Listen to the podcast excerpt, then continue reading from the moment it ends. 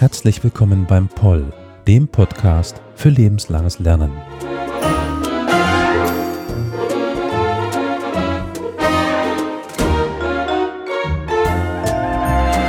Heute mit einer Folge, die, denke ich, viele von Ihren, von euren Vorfahren irgendwie mit einbezieht, betreffen könnte und einem Rückkehrer. Weil Herr Schäfer war schon einmal da. Und jetzt ist er wieder da mit einer neuen Geschichte. Worum es dann gehen wird, erfahren wir gleich, aber erst einmal herzlich willkommen. Ja, herzlich willkommen. Vielen Dank für die Einladung. Wir haben gerade schon ein bisschen sprechen können und ja, es bezieht sich ja eigentlich alles auf oder vieles auf einen Aufsatz, den Sie geschrieben haben letztes Jahr über eine Person. Aber diese Person oder den Text, den Sie geschrieben haben, ist ein gewisses Genre oder eine gewisse Richtung. Bevor ich jetzt vorgreife, vielleicht sagen Sie das besser, äh, nämlich auch die Frage, wie Sie denn überhaupt allgemein zu dieser Richtung von Texten gekommen sind oder dieser Forschung. Ja, das war, liegt schon viele Jahre zurück. Ähm, da hatte, hatte ich ein Familienbild gesehen, äh, die Familie meines Vaters. Und äh, da waren drei Buben äh, und den einen hatte ich überhaupt nicht gekannt. Ich habe meinen Vater gefragt, wer ist denn das hier? Ähm, ja, das ist mein äh, Bruder Josef. Das war dann ein älterer Bruder, der 44 äh, in der Normandie ähm, als Panzerfahrer äh, gefallen ist. Mein Vater hatte vorher nie über diesen äh, Bruder gesprochen. Und das hat mich dann sehr interessiert, dessen Biografie. Was gibt es noch? Dann sagte nur mein Vater, also ich habe da wenig, aber der jüngere Bruder, der das Elternhaus übernommen hat, der müsste noch einiges äh, haben. Gleich dann angerufen, das ist mein Patenonkel. Und der kam dann äh, vorbei mit einem Kalender ähm, aus dem Jahre 1943 von seinem Bruder, wo er äh, dann ähm, das Kriegsgeschehen, Alltagsgeschehen in der äh, Normandie festgehalten hat und eine ganze Menge von Fotos dann auch, die es aus seinem äh, Nachlass gab. Interessant war dann ein äh, Adressenverzeichnis. Das waren dann viele Personen aus dem Dorf, aus in dem ich ja damals auch gelebt habe. Das waren Klassenkameraden, das war auch vom Fußballverein ein, äh, ein Freund.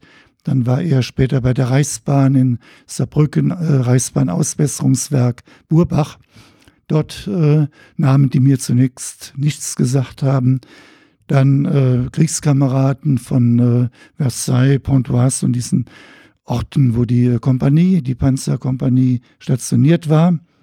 Dann aber auch, waren auch Frauennamen, das war dann die Adresse seiner Freundin, die er hatte. Und das war dann auch das erste Interview, das ich äh, geführt habe mit seiner Freundin in der Nähe von Merzig. Und auf diese Weise ähm, ist dann ein Mensch, der mir völlig unbekannt war, dann doch sehr vertraut geworden mit einem Klassenkameraden, Bernhard Haupert, ähm, sind wir dann in die Normandie und haben genau diese Städten dann ähm, aufgesucht und Interviews geführt und dann 1991 in der Reihe Surkamp Taschenbuch äh, Wissenschaft ähm, die Biografie von ihm ähm, veröffentlicht unter dem Titel Jugend zwischen Kreuz und Tagenkreuz, Untertitel Biografische Rekonstruktion als Alltagsgeschichte des Faschismus. Und der bekannte, damals äh, bekannte Militärhistoriker Manfred Messerschmidt hat uns ein Vorwort dazu geschrieben. Und seitdem hat mich äh, diese Thematik, äh, Biografie, aber auch äh, Kriegsbiografien äh, immer wieder äh, beschäftigt. Und so dann auch, also nicht letztes Jahr, aber letztes Jahr ist es erschienen. Ich nehme mal an, Sie arbeiten schon ein bisschen länger daran, äh, wie das nun mal so ist als Historiker. Ist das ja jetzt kein Werk, was innerhalb von wenigen Tagen entsteht, aber Sie haben auch ein weiteres, ja, eine Kriegsbiografie veröffentlicht über eine Person, aber vielleicht mal ganz grundlegend, über wen schrieben Sie? Also da war Folgendes, ich war ja äh, bis vor drei Jahren im Schuldienst in Hessen tätig, habe mich mit der Schulgeschichte auch befasst. In einer Festschrift ähm, habe ich ehemalige Schüler gesucht, äh, die äh, vielleicht bereit wären, äh, ihre Biografie, äh, Geschichte, Schulgeschichte dann äh, auch für die Festschrift zur Verfügung zu stellen.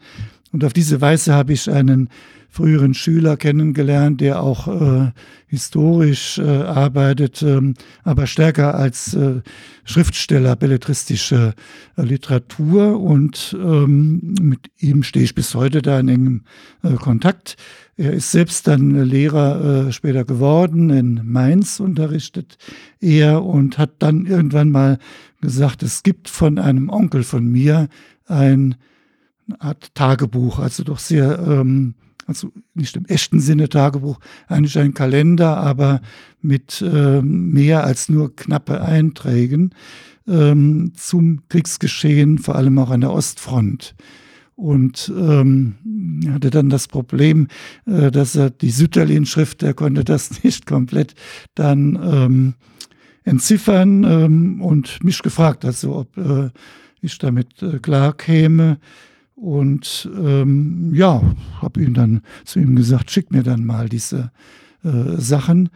Darüber hinaus Briefe und äh, weit auch sehr viele Fotos äh, von seinem Onkel. Ich habe dann komplett dann das abgeschrieben, äh, die ganzen äh, Einträge, äh, Briefe und so weiter. Und habe dann erkannt, das ist äh, historisch äh, insofern sehr äh, von äh, Bedeutung, weil dieser Mann, er war also jetzt kein Soldat, sondern bei der Ordnungspolizei, das, also neben SS und äh, Wehrmacht gab es auch die Ordnung, sogenannte Ordnungspolizei. Christopher Browning hat ja mal ein Buch da, äh, ganz normale Männer, mit diesem Titel äh, über eine Einheit äh, auch mal ein Buch veröffentlicht. Ähm, und ich war da so überrascht, wie detailliert ähm, dieser Mann äh, auch ähm, Kriegsverbrechen äh, an der Ostfront ähm, festgehalten hat. Und das war für mich dann doch der, der, also so ein Dokument sollte publiziert werden, weil man das doch nicht so häufig findet, dass also ein einfacher äh, Unterscharführer äh, so detailliert äh, die, die Einsätze ähm, an der Ostfront da festgehalten hat. Und ähm, ein Buch wäre es nicht äh, geworden. Ähm, der stammte ursprünglich aus Schlesien, ähm, war zehn Jahre lang noch in sowjetischer Kriegsgefangenschaft und kam mit den letzten, also 1955 erst, äh, ist er zurückgekehrt. Da waren aber seine Eltern natürlich auch längst vertrieben gewesen. Äh, die lebten dann ähm, in, in, im Taunuskreis, also in Hessen. Und ähm, da kam ich dann auf die Idee, das wäre geeignet ähm, in dieser hessischen äh, Schriftenreihe Archiv für hessische Geschichte und Altertumskunde äh, diesen äh, Beitrag dann, dann einzureichen, obwohl natürlich nur am Schluss dann äh, die Bezüge zu äh, Hessen sind, aber ähm, dieser Beitrag, der, wie Sie auch sagten, schon ein paar Jahre daran gearbeitet und lange gesucht dann auch, äh, wo man das äh, publizieren kann. Und äh, jetzt im vorigen Jahr 2021, ähm, Band 79, äh, ist der Beitrag dann erschienen. Gerade die Jahreszahlen kommen mir persönlich sehr bekannt vor, weil naja, auch in meiner Familie ist diesen Fall, gab Ostfront, Kriegsgefangenschaft. Äh, also da besitzen wir leider kein, fast gar keine Daten mehr. Äh, dementsprechend kann ich verstehen, dass es sich lohnt, so etwas aufzuschreiben.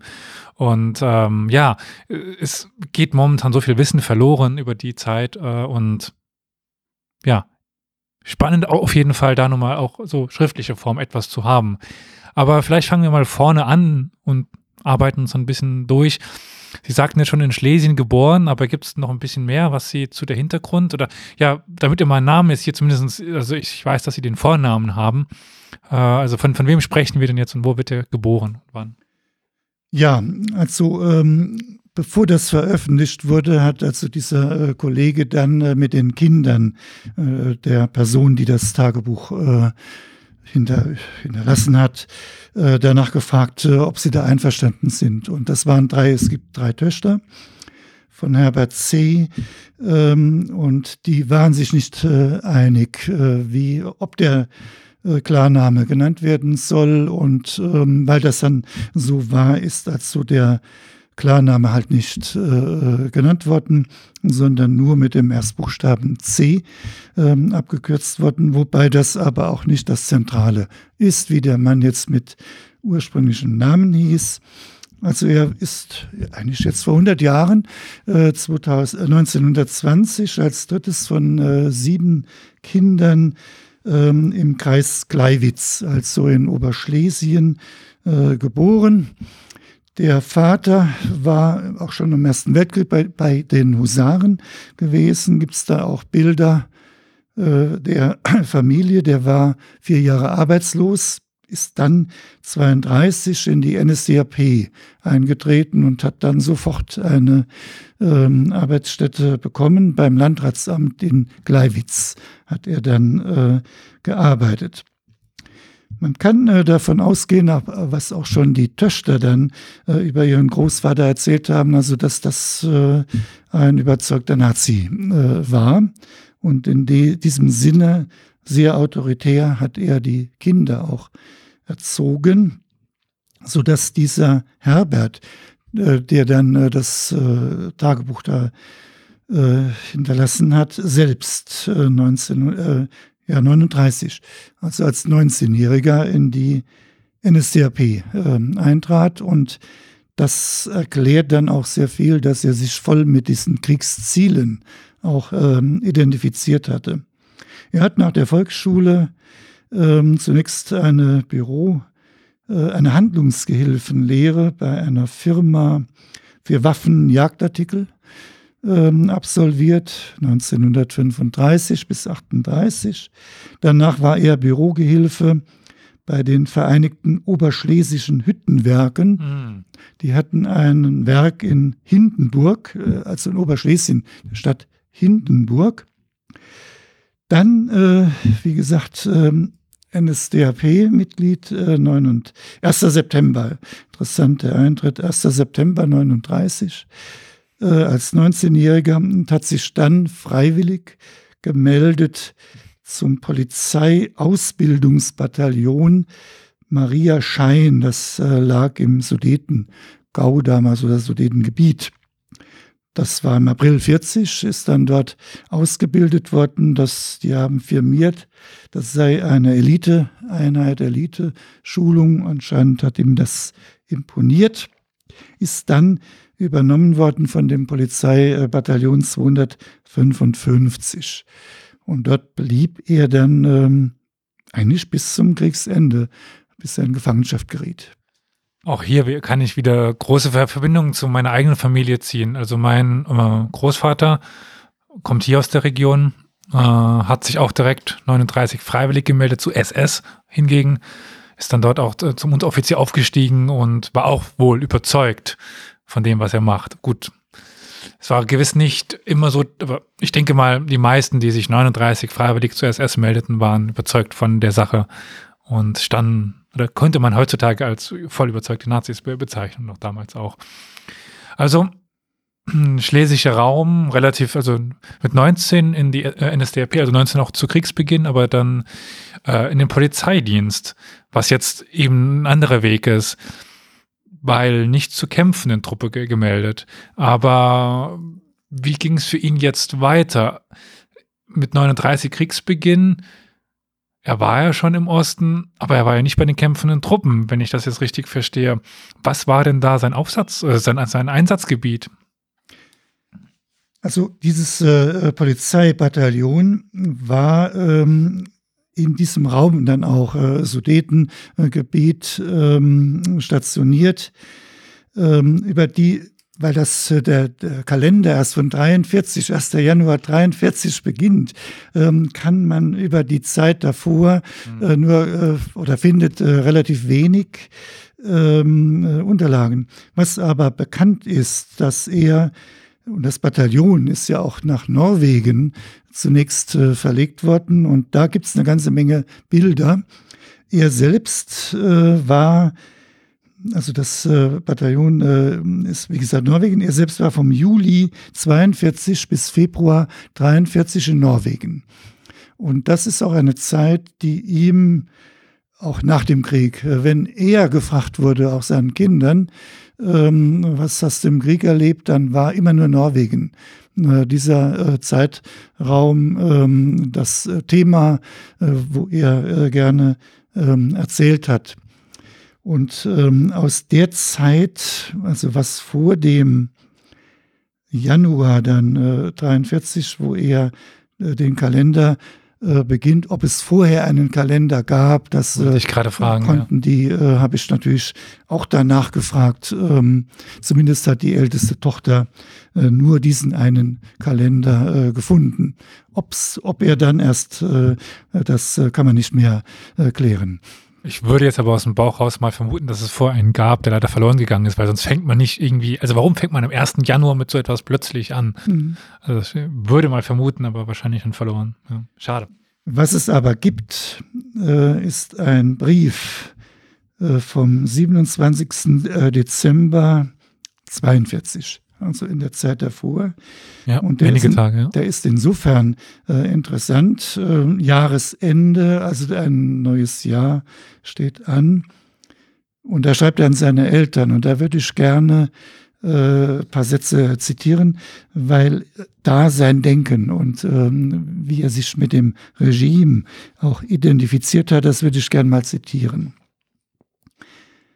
Er schreibt auf, eines können wir uns glücklich schätzen, äh, schätzen, gerade in dieser Zeit zu leben, in der unser Volk einzigartige Heldentaten vollbringt, um ein großes, freies Deutschland zu schaffen.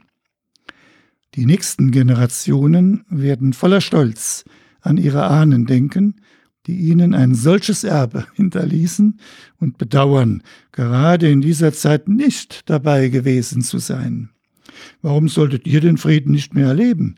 Der Krieg wird nicht ewig dauern und dann kommt wieder eine schöne Zeit ohne Kummer und Sorgen, an der wir alle Anteil haben werden.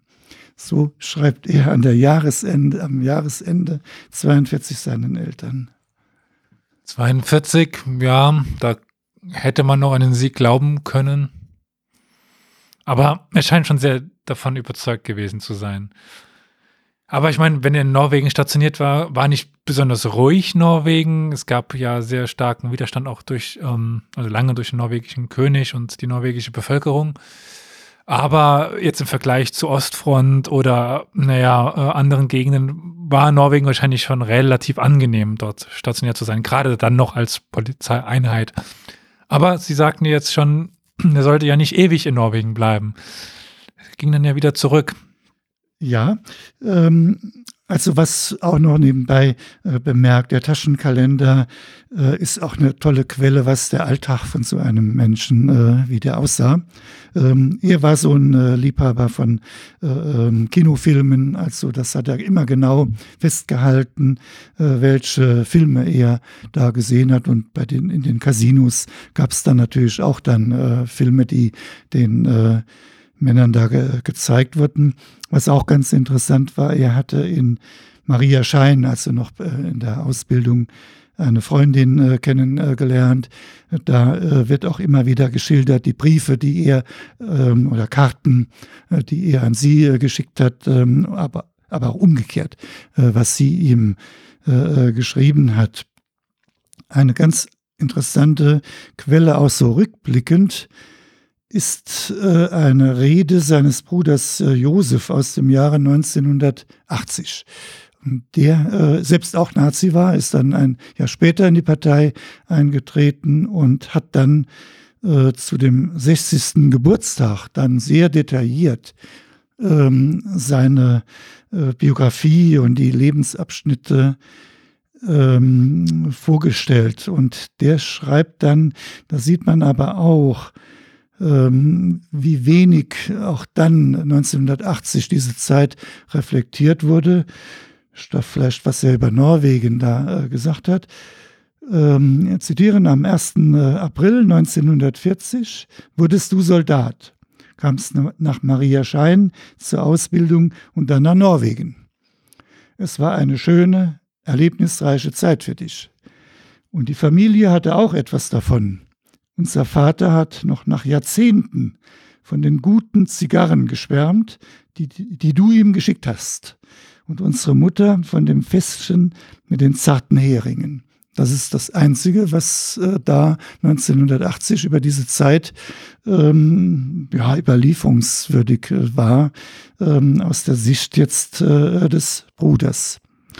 Ja, er schreibt dann, ähm, dass äh, die Kompanie dann äh, Befehl äh, bekam, äh, man wird nach Deutschland verlegt und zwar ins Ruhrgebiet, in die Stadt ähm, Essen. Das sehr detailliert dann noch äh, die Verabschiedung, dass da eine, eine Musikkapelle äh, gespielt hat. Ähm, also da äh, hat er sehr detailliert diese äh, Szenen, äh, auch das Schiff dann genau benannt, Besatzung, all diese Dinge, das hat ihn interessiert und ähm, die kamen dann nach Essen. Und ähm, das war so, so eine kurze Phase vom Februar bis April 43. Aber auch das äh, fand ich ähm, ich habe dann auch den Aufsatz äh, dem Stadtarchiv in Essen geschickt, weil er sehr detailliert die Bombenangriffe auf die Stadt, da waren die auch im Einsatz ähm, äh, gewesen. Und ähm, also auch da, äh, in der Hinsicht äh, ist das eine äh, lohnenswerte, natürlich dort unbekannte äh, Quelle ähm, über diesen Zeitraum in der Stadtgeschichte von Essen. Er hat da eine weitere Freundin äh, kennengelernt. Ähm, Mia hieß die. Und ähm, mit der ist er oft ins Kino dann auch äh, gegangen, die Filme immer äh, genannt. Aber äh, dann äh, erfährt man dann äh, während des Films oft Luftalarm wieder in die, in die ähm, Luftschutzkeller. Ähm, also dass äh, diese Liebschaft, die schildert er detailliert wenn es dann wahrscheinlich, vermute ich, äh, ganz intime Dinge waren, hat ein Steno dann so einen Satz mal geschrieben, das äh, ähm, kriegt man dann nicht raus, aber immer dann, äh, wenn von der Freundin da die Rede war. Was dann vielleicht auch da, wie es da aussah, äh, wäre vielleicht auch interessant, weil all diese Erlebnisse, äh, seine äh, sein Glaube an diesen sogenannten Endsieg, das hat mhm. das nicht beeinträchtigt, denn ich habe einen ganz späten Brief noch von 44, wie er da äh, geschildert hat, aber das später. Da schreibt er zum Beispiel, was er da erlebt hat, Bombeneinschlag auf Bombeneinschlag. Die ganze Stadt stand in Flammen und der Himmel eine einzige Rauchwolke. Es wurden Phosphorblättchen, Brandbomben, Sprengbomben und Luftminen geworfen. Das Bombardieren dauerte knapp eine Stunde und hatte verheerende Wirkung. Die Flak schoss aus allen Rohren und ich konnte beobachten, wie über der Kaserne zwei feindliche Flugzeuge Volltreffer erhielten und abstürzten. Also das, sind weitere, Tag später dann ähnliche Szenen. Das hat er also dann doch sehr genau äh, festgehalten. Das kommt mir gerade sehr bekannt vor, die Beschreibung. Ich transkribiere gerade oder ja, doch, transkribiere die äh, Erinnerungen von, von, meiner Großmutter. Und auch sie beschreibt sehr ähnlich den Angriff auf Mainz müsste das gewesen sein, wo sie gerade auf der, der Flucht war und dann in Mainz den, äh, einer, den schwersten, einer der schwersten Bombenangriffe miterlebt. Also solche Beschreibungen findet man wahrscheinlich an relativ vielen Orten in Deutschland zu dieser Zeit äh, von diesen schweren Bombenangriffen. Äh, das Ruhrgebiet war jetzt halt relativ früh dran, weil, weil Industriegebiet. Äh, dann ist er also in Essen. Aber er wird ja nicht die ganze Zeit des Krieges dort bleiben. Er wird dann ja, wenn ich mich recht entsinne, weitergeschickt werden. Wohin geht es denn für ihn nach Essen? Genau. Ähm, also das war die kurze Zeit nur eher so in Ruhestellung lag dann das äh, Regiment. Februar nur bis April äh, 43 und dann äh, hieß es, äh, wir werden verlegt nach Danzig, Adlershorst. Und ähm, das war aber nur so ein kurzes äh, Intermezzo, bis es dann wirklich an die ähm, Ostfront ging. Ich habe das äh, in dem Aufsatz äh, Danziger ähm, Intermezzo äh, genannt. Und das ist insofern auch interessant, denn dort bekam er 14 Tage Urlaub und ist dann äh, nach äh, Gleiwitz dann äh, in Urlaub ins Elternhaus. Und da schildert er aber auch, dass ähm, Kameraden oder äh, Freunde von ihm zufällig dann auch zur selben Zeit in ähm, Gleiwitz dann waren.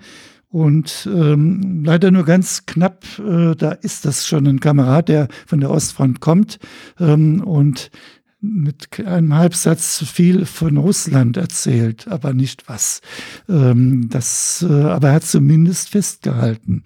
Ähm, und dann, was eigentlich äh, schon ein bisschen äh, verwunderlich war, er schreibt dann, den Gottesdienst besucht. Also er war in Urlaub, ob das nur den Eltern zuliebe. Er war Parteimitglied, die Eltern Parteimitglied, äh, besucht den Gottesdienst. Also er hat das so äh, dann doch festgehalten.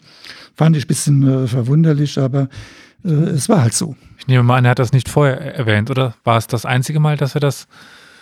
Ja. Gut, sein äh, Bruder hat dann beim Rückblick gesagt, du warst ja auch Messdiener gewesen und in der J Jungscharführer. Also er hat das da schon erwähnt, dass er da äh, als Jugendlicher eine Beziehung zur katholischen Kirche hatte. Ja, vielleicht war es nur nicht erwähnenswert bei den anderen Tagen oder aus irgendwelchen Gründen, aber ja, auffällig ist es auf jeden Fall. Ja. Ja, und dann ähm, ist, da passiert dann was äh, auch wieder für mich überraschend. Es hieß dann, die ähm, Kompanie wird nach Krakau verlegt. Darauf hat er sich, das ist ja das äh, Frank, die Residenz dann ähm, von dem Statthalter. Ähm, und dann erfährt er, er darf aber nicht mit. Und das hat ihn fand ich schon bemerkenswert, dass er dann äh, sich beschwert hat äh, beim Major äh, und hat dann gefragt, warum. das ist beim Militär ja unüblich. Äh, die Befehle sind ja da, da auszuführen und äh, wollte dann noch da verhandeln, regelrecht, dass er da äh, doch noch mit äh, darf. Und das hat man ihm dann, äh, dann nicht äh, gestattet. So blieb er dann äh, da in Adlershorst Horst dann zurück. Aber Sie sagen jetzt Militär. Gleichzeitig war es ja schon eine Polizeitruppe.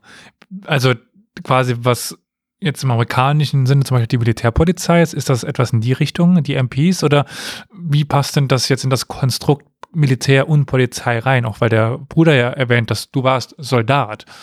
Also Man muss ja sagen, Ordnungspolizei. Ja. Das sind ja keine, das ist ja eine, eine besondere äh, Elite-Einheit, wie sie sich verstanden, äh, die neben äh, äh, Wehrmacht und, ähm, und ähm, SS dann, äh, dann äh, bestand.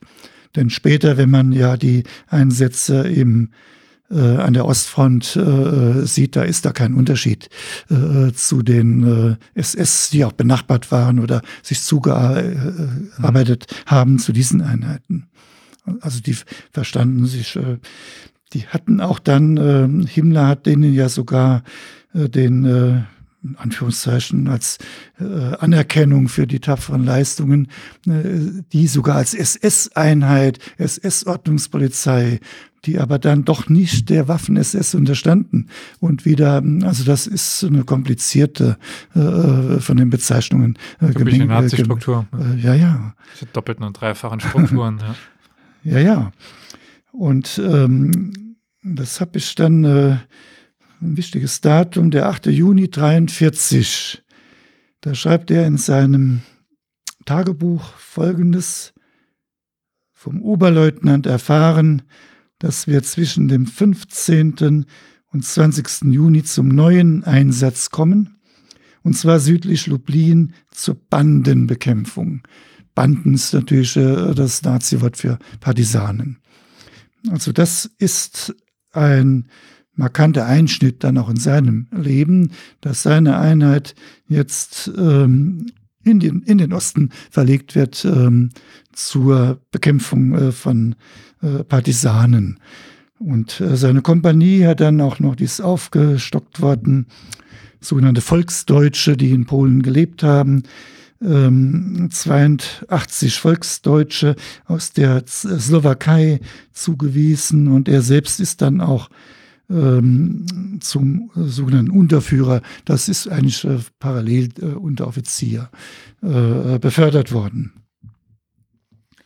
Also immer weiter, jetzt quasi von Danzig nach Krakau, nach Lublin, immer weiter in Richtung Osten unterwegs und auch immer weiter zum Kampfgebiet. Also Danzig jetzt wiederum in, naja, Ostpreußen gelegen, gelegen. Äh, Krakau jetzt schon, wie Sie sagten, Sitz des Gouverneurs, des äh, Stadthalters. Da durfte er nicht mit. Da durfte er nicht hin, stimmt. Ja. äh, guter Einwand. Aber jetzt geht es ja ins Kampfgebiet, ins Bandenbekämpfungsgebiet, ins Partisanenbekämpfungsgebiet. Ich nehme mal an, dann bekommt er auch bald Feindkontakt und erlebt die Kriegshandlung. Aber wir sind das 43 im Sommer. Und wann, ja, wann beginnt denn jetzt für ihn, in Anführungszeichen, der richtige Krieg? Ja, das ist ein äh, Kapitel, das ähm, ist wenig drüber gearbeitet, aber das ist nicht unbekannt. Und zwar geht es um eine Stadt mit Namen Zamosch und diese, diese Region, die Stadt und der Kreis, sollte das erste neu geschaffene für deutsche Siedler Siedlungsgebiet werden. Und da war er beteiligt. Der Auftrag hieß, ähm, diese Region völlig zu entvölkern. Äh, die Juden sind äh, nach Treblinka deportiert worden, ermordet worden, die einheimische Bevölkerung zum Teil ähm, geflohen.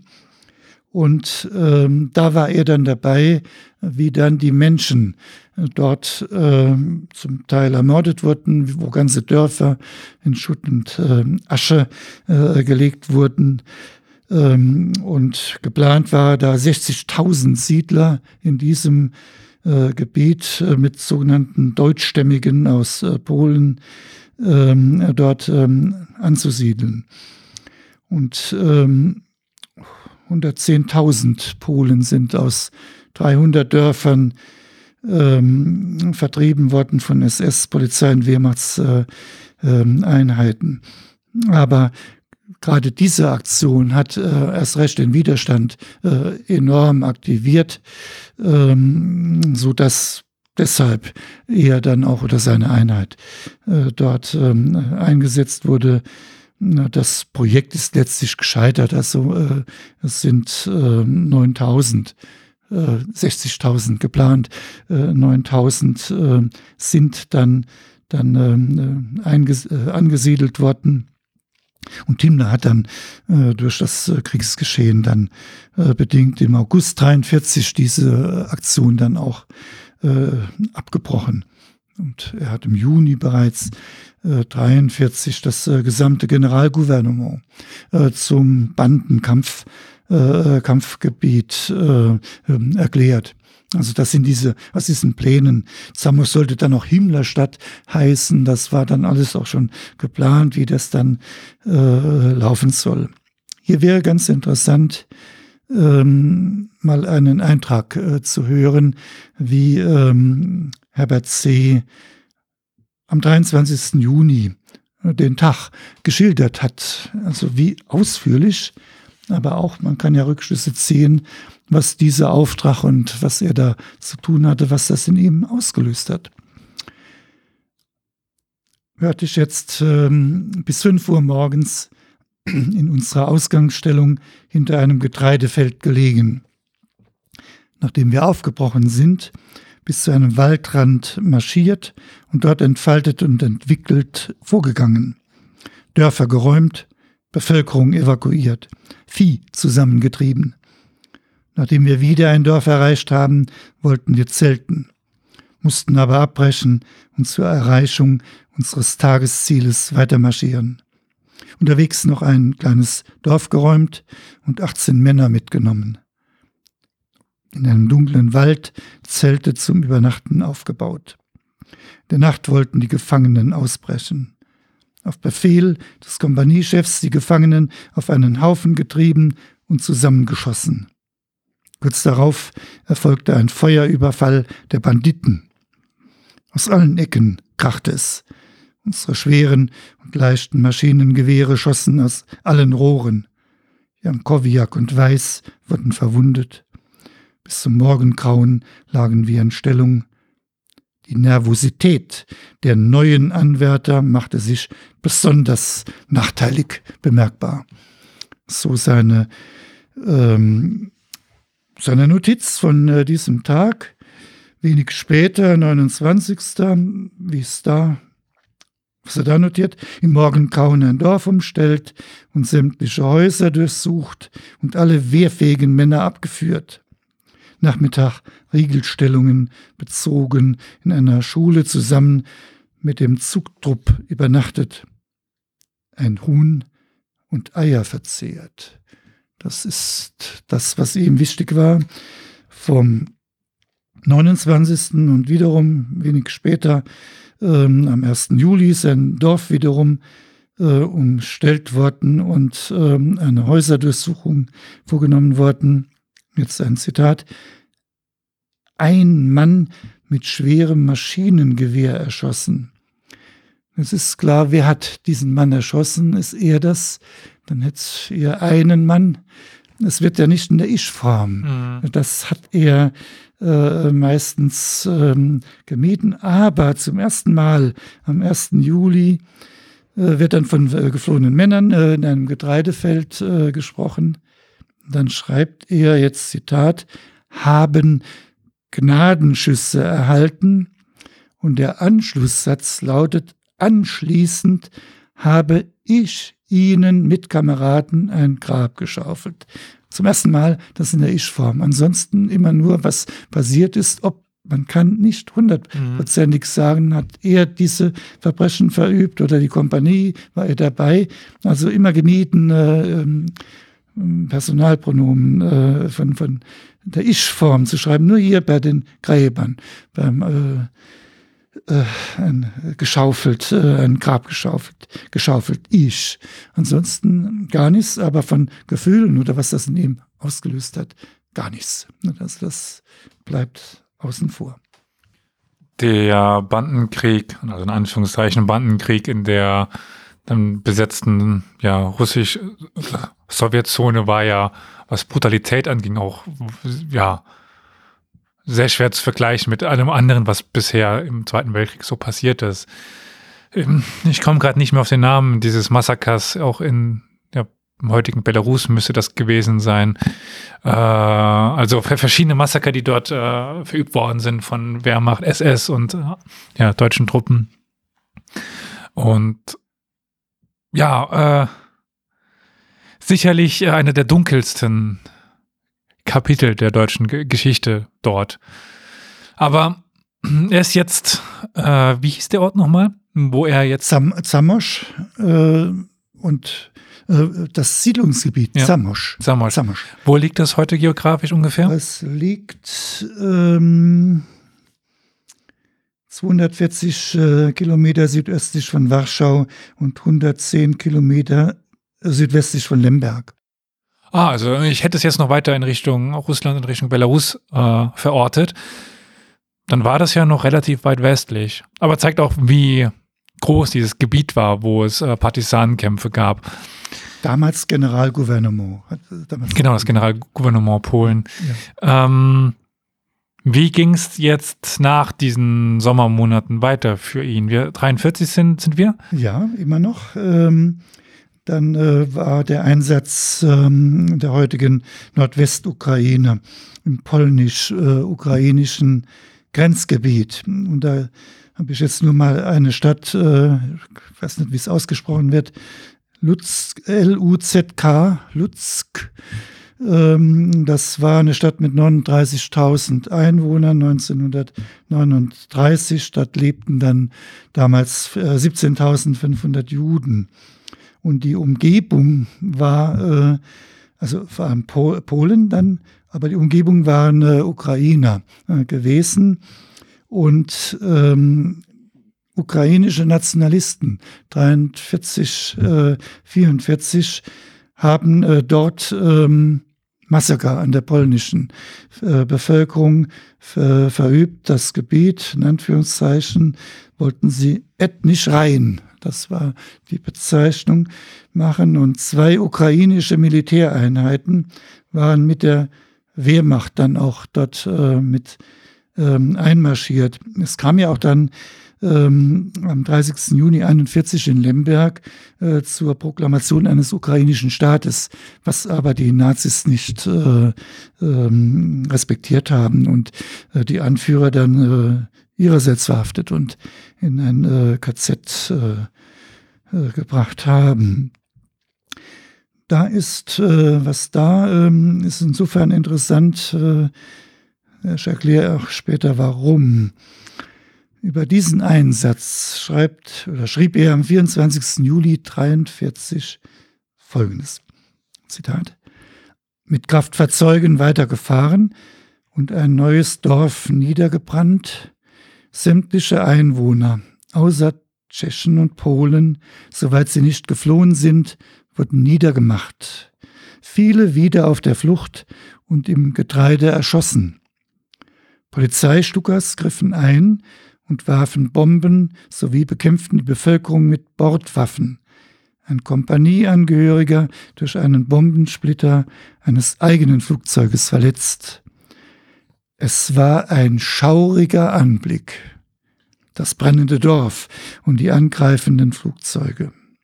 Gegen 18 Uhr in die Unterkunft zurückgekehrt, waren total verdreckt und verstaubt gewesen, rasiert und sofort schlafen gegangen. Ja. Also ich bin zuerst über den Begriff Polizeistuckers gestolpert, aber das zeigt mal wieder, wie eng die miteinander verbunden waren, beziehungsweise dass Polizei mhm. da zu einem Namen stand, aber es sich um de, de facto um kämpfende Truppen handelte. Aber ja, dieser dann grausige Anblick, glaube ich, war es. Schrecklich grausig. Schauriger. Schaurig. Es war ein schauriger Anblick. Das ist zum ersten Mal, dass irgendeine Gefühlsäußerung hier festgehalten wurde. Hm. Ja. Aber ähm, was bekannt dann ist, äh, der, der, nächste Einsatz äh, oder Auftrag, wie das hieß, äh, das Ghetto Bialystok.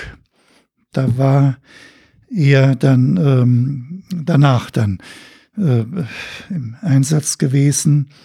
Äh, dieses Ghetto hat ja von 41 bis, bis 43 äh, bestanden, 40.000 Menschen. Ähm, und davon äh, sind zwischen dem 5. und 12. Februar 43 2000 äh, Menschen äh, erschossen worden und, und 10.000 sind in das KZ Treblinka äh, deportiert worden. Und Himmler hat dann im Sommer 43 die äh, Liquidierung äh, des Lagers ähm, Bialystok angeordnet. Und bei der Aktion war dann auch dieses Polizeibataillon, dem Herbert C. Ähm, angehört hat, ähm, auch beteiligt äh, gewesen. Und das hat er übrigens auch relativ ähm, an, an mehreren Tagen, aber ähm, an dem 15. August 43 doch äh, genau geschildert, also was da sein äh, Anteil da war. Ich würde es auch gern äh, zitieren, um da mal auch wie so Auflösung eines Ghettos, weil da ein Aufstand war. Deshalb war das der Grund, das ähm, hart zu sühnen. Zitat also gegen 0 Uhr nachts hieß es äh, zu unserem größten Erstaunen plötzlich, fertig machen zum Einsatz. Unser Bataillon musste in Abwechslung mit dem dritten Bataillon das Judenghetto von Bialystok abriegeln, während ein anderes Bataillon ins Ghetto gestoßen ist und Juden aus den Häusern trieb. Um fünf Uhr abgelöst worden und bis neun Uhr in der Unterkunft geschlafen. Von zehn Uhr an wieder unsere alten Stellungen eingenommen. Die Juden steckten ihre eigenen Häuser an und versuchten durch die Umzäunung äh, zu durchbrechen. Andere warfen Handgranaten über den Zaun. Es wurde heftig geschossen und jeder Ausbruchsversuch vereitelt. Um 15 Uhr wurden die Juden aus dem Ghetto geführt. Gegen 16 Uhr abgelöst worden. Am Marktplatz in Bereitschaft gelegen und gegen 23 Uhr wieder neue Stellungen bezogen. Es hat fast die ganze Nacht geregnet. Ja, diese Gegenüberstellung von also unwichtigen Dingen wie es hat geregnet gegenüber so ja, brutalen Vorgehen, das ist ja schwierig jetzt auch im Nachhinein so wahrzunehmen. Aber wir befinden uns jetzt, ja, Spätsommer, Frühherbst 43, die Auflösung des Ghettos. Was ist der Auftrag danach? Wo, wo trägt es Ihnen danach hin? Also das äh, nächste Gebiet und da ist natürlich dann der sowjetische Vormarsch, äh, wo äh, die äh, schwer in die Defensive dann auch äh, geraten.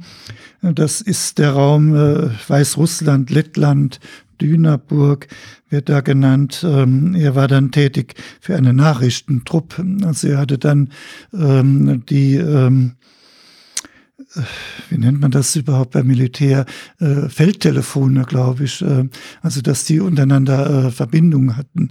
Ähm, da hat er dann die äh, Drähte dann äh, legen müssen und äh, war dann äh, in dieser, äh, dieser Einheit dann äh, ähm, tätig gewesen oder auch den, äh, die Führung dann äh, gehabt. Ähm, aus der Zeit, ähm, gut, da wird das sehr detailliert geschildert, äh, wo sie kaum noch Munition äh, haben, die, die Angriffe, auch die, die äh, Verluste. Aber auch da hieß es, äh, was man ja immer wieder auch von Anweisungen Hitlers ähm, bei Stalingrad äh, ähm, bis zum letzten Mann äh, kämpfen. Und das hat er auch festgehalten. Der Befehl lautete Stellung halten bis zum letzten Mann. Also das ist da auch von ihm, aber nicht kommentiert worden. Also das ist der Auftrag und daran hat man ähm, sich zu halten und ähm, aus diesen Einträgen wird dann deutlich, dass auch der Rückzug dann äh, äh, panikartig äh, schon verlaufen ist. Äh, seine Leute hatten keine Munition mehr und äh, dass auch die Verluste dann äh, äh, enorm waren. Bisschen rührselig dann äh, Weihnachten äh, 43 wurde noch festgehalten, äh, dass er doch viel an äh, Leiwitz, also an die Heimat äh, gedacht hat. Aber was er, was er wirklich dann, ähm, was die Kriegsziele äh, anbelangt, ist wieder das Problem jetzt mit 44, äh, dass es da kaum was gibt. Aber es gibt einen Brief wiederum vom Dezember 44. Also das quasi, ist ja doch sehr spät. Aber quasi der Fortsetzer von dem Brief 42. Ja. Also Genau. Dieses, äh, dieser Kalender-Tagebuch äh, eingerahmt von den beiden Briefen dann. Genau. Und das ist ähm, eigentlich erstaunlich. Also wenn man im Dezember 44, die sind auf dem Rückmarsch, äh, sind in der äh, Defensive. Und da schreibt er Folgendes seinen Eltern. Zitat. Es ist ein hartes Los für mich, wie für euch. Aber Tausenden geht es nicht anders. Dieses gigantische Ringen um Sein oder Nichtsein unseres Volkes fordert von uns Opfer und nochmals Opfer. Bis jetzt hat mich der liebe Herrgott beschützt, und dafür will ich ihm auch dankbar sein. Das Gebot der Stunde ist, unsere liebe Heimat vor dem Eindringen bolschewistischer Horden zu schützen. Wollen wir hoffen, dass dieses, diese Weihnachten die letzten sind, unsere Feinde zu besiegen. Dann werden die Friedensglocken erklingen und für uns alle wird eine bessere Zeit anbrechen. Davon bin ich felsenfest überzeugt. Bis dahin wollen wir weiter die Zähne zusammenbeißen. Möge das Jahr 1945 dem deutschen Volk den Sieg und uns eine glückliche Heimkehr bringen. Ja, da ist jemand der Propaganda aber voll auf den Leim ge gegangen. Also ich glaube, in der Retrospektive sagt sich das jetzt so leicht, aber ich glaube auch für viele müsste man jetzt mal schauen, hatte ich mich noch nie damit beschäftigt, aber für viele Menschen, denke ich, Ende 44 war schon klar, wohin es geht. Das haben nicht nur die Alliierten verstanden, die schon begannen, nach Kriegsdeutschland äh, zu organisieren. Aber, aber zu dem Zeitpunkt noch so den Sieg zu glauben, wobei jetzt natürlich die Frage ist, die ich mir stelle, schreibt er das für sich selbst auch so ein bisschen nach dem Motto, äh, wenn ich das, das schreibe, ich glaube da schon, ich glaube das schon, ich glaube, also so, um sich ein bisschen selbst zu überzeugen, aber ja. Gibt es noch was von ihm bis zum Ende des, des, Krieges oder ist quasi mit diesem Brief erstmal bis 45, bis zum Ende des, des Krieges an Informationen zu Ende? Also dann ähm, ist von, von, ihm selbst, muss ich dann äh, zurückgreifen auf Entschädigungsakten, ähm, als er dann heimkehrte, 55 äh, aus sowjetischer Gefangenschaft, hat er ja einen Antrag dann auch gestellt und, ähm, und da sind aber seine Angaben äh, ganz dürr. Ähm, also ähm, er hat das Datum genannt, ähm, 17. April 45 in Ostpreußen äh, dass er ähm, in sowjetische Kriegsgefangenschaft geriet und hat dann den weiteren, äh, die russischen oder sowjetischen Lager, dann aber auch nicht alle äh, genannt, verschiedene Lager nur. Ähm, äh, das kann man ähm, das findet man dann wiederum äh, die Geburtstagsfeier, das, äh, was sein Bruder dann äh, gesagt hat. Ähm, das hat er aber auch relativ knapp nur gemacht. Ähm, er wäre oft versprengt gewesen, hätte seine Einheit suchen müssen. Ähm, das war der einzige Satz, was über ähm, die ähm, über 44 dann, also wir wissen April äh, 45 dann ähm, Kriegsgefangenschaft und ist dann ähm, im Steinkohlebergbau äh, im, im Donbass, hat er dann äh, ja, schuften müssen eigentlich.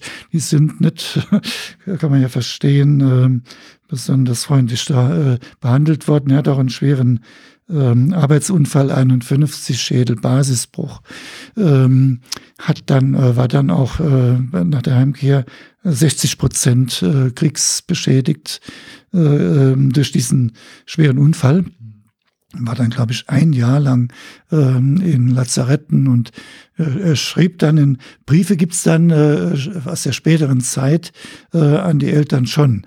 Ähm, aber die sind natürlich auch alles äh, zensiert äh, gewesen. Ähm, aber es gab andere äh, äh, Kameraden von ihm, die schon vorzeitig ähm, dann entlassen wurden. Ähm, und das war ja häufig so, dass man denen dann, wenn die heimkamen, äh, gesagt haben, das ist meine Adresse, besuch meine Eltern und erzähl denen äh, was äh, über mich. Er selbst hat auch äh, bis 48 haben die Eltern gar nichts gewusst über ihren Sohn, keine Nachricht. Da waren die Sowjets da auch sehr äh, streng in dieser Hinsicht. Der ist auch dann äh, zum Tode äh, verurteilt worden. Und dann ist das revidiert worden wieder. Das äh, Urteil war dann 25 Jahre Arbeits- und Erziehungslager. Das ähm, äh, Urteil äh, gewesen. Und ähm, ja, also mehr ist da auch nicht. Ähm, er hat an einer Stelle, das ist vielleicht noch bemerkenswert, äh, wie diese Prozesse da, da abliefen. Äh, das wäre Prozessdauer von zwölf Minuten gewesen. Ja. Und an einem Tag wären 70 Angeklagte wären da, äh, da abgeurteilt worden. Aber das hat man häufiger gehört, dass das einfach Schauprozesse waren und da nicht lange gefragt wurde, was jemand für äh, eine Vergangenheit hat. Hm. Okay, und 55 dann zurück nach aus der Kriegsgefangenschaft und dann wahrscheinlich vor ihren, äh, vor ihren Recherchen dann verstorben noch. Und ja, er hat dann äh, was ähm, allerdings, weil das so 55 äh, Adenauer er nennt, nennt er ja auch äh, nach dem Staatsbesuch von Adenauer in äh, äh, Russland, äh, dass dass ähm, er ihm das verdankt, die Freiheit. Und ähm, seine Familie, Schlesien war ja natürlich schon lange dann unter polnischer Verwaltung. Die Familie lebte in Flörsheim am Main dann. Ähm, und das wurde dort auch groß äh, in der Presse, da der örtlichen Presse, also ein später Kriegsheimkehrer. Und ähm, weil er ja so Kinoliebhaber war, hat er für ein ganzes Jahr so, so Gutscheine, ähm, um äh, Filme da sich ähm, anzugucken. Also wurde groß darüber äh, berichtet. Er wollte aber nicht mehr jetzt äh, Polizei oder ähm, da hat er äh, die Nase voll äh, davon äh, gehabt und ähm, war dann von 1956 bis 80, 1980 Sachbearbeiter für Personal- und Sozialwesen bei IG Farben Höchst AG in Frankfurt Höchst. Also das war dann seine berufliche Tätigkeit. IG Farben passte wiederum mit der Vergangenheit so ein bisschen, aber gut. Vielleicht noch ähm, kurz, er hatte versucht, ähm, ich hatte erwähnt, dass er in Essen eine äh, Freundin kennengelernt hatte, hat aber der Freundin, äh, die er aus Maria Schein kannte, auch immer noch weiter geschrieben. Ähm, aber äh, wie es so aussah oder was man so äh, lesen kann, äh, hatte er äh, geplant, ähm, die Freundin aus Essen dann auch später zu heiraten. Aber da war ja der Kontakt abgebrochen. Ähm, und wie er dann wieder ähm, in Deutschland dann war, hat er auch eine Suchanfrage, äh, Einwohnermeldeamt in Essen, äh, nach dieser Person. Und naja, das, das sind oft so, so Schicksale. Äh, diese äh, junge, die war auch fünf Jahre jünger als er, äh, Jahrgang 25. Die hat dann nach dem Krieg ja, wo die keine Spur oder nichts mehr von ihrem Freund äh, da hatte. War 44, es war noch wie ein Urlaub war in Gleiwitz, kam sie auch nach Gleiwitz. Also da gibt es auch ein Foto, äh, ihr in Uniform und äh, seine Braut. Und ähm, da keinerlei äh, Kontakte. Ne? Die Eltern wussten nichts, ne? da so 48 und dann hat sie schon 46 geheiratet.